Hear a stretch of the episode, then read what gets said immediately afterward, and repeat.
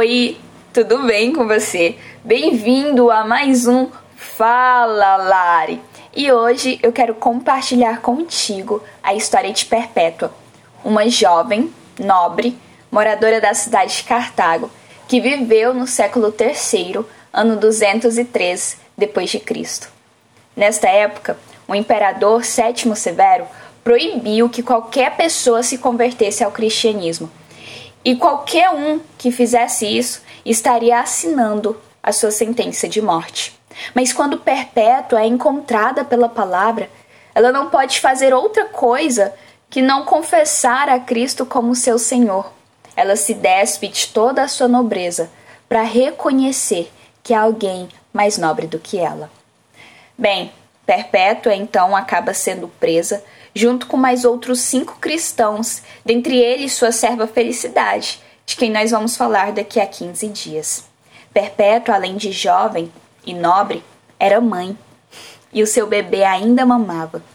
Permitiram então que ela o levasse junto com ele para a prisão, para que terminasse de amamentá-lo.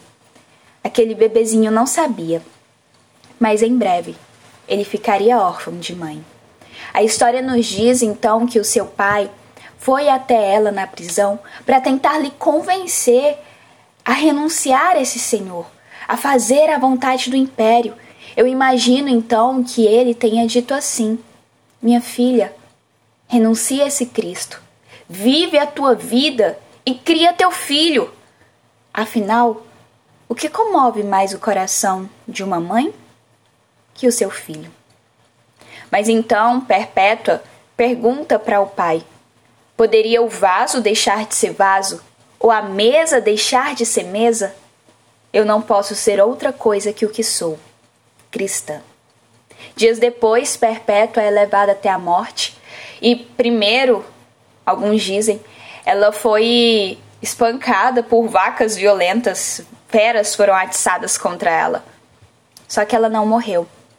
E então ela é entregue ao gladiador o gladiador inexperiente não acerta de primeira. Penso então que com os dedos trêmulos, afinal ela já tinha sofrido muito com, com as feras. Ela pega aquela espada do gladiador e a posiciona no seu pescoço no local exato em que ele deve cortar. O gladiador então termina com a vida de perpétua nesta era. Ela parte não para a morte, mas para um encontro com o seu Salvador. Bem, essa é a história da jovem perpétua, de um bebezinho que ficou sem mãe e de um pai que teve que chorar sua filha. É uma história triste, mas ao mesmo tempo é uma história muito bonita, porque nos mostra como que os cristãos primitivos se identificavam, como que eles se viam.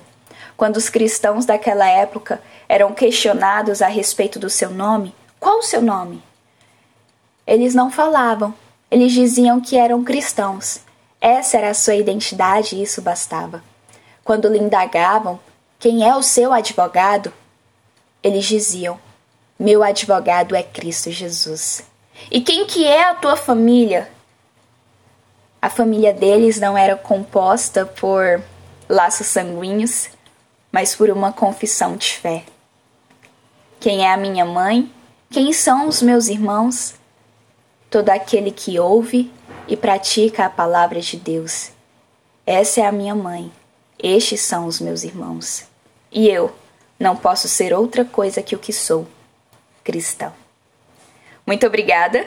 Espero que esse episódio tenha de alguma maneira te edificado e que o Senhor Jesus te abençoe e abençoe a tua família. Até o próximo episódio na segunda-feira, se Deus permitir. Amém? Um beijo para você.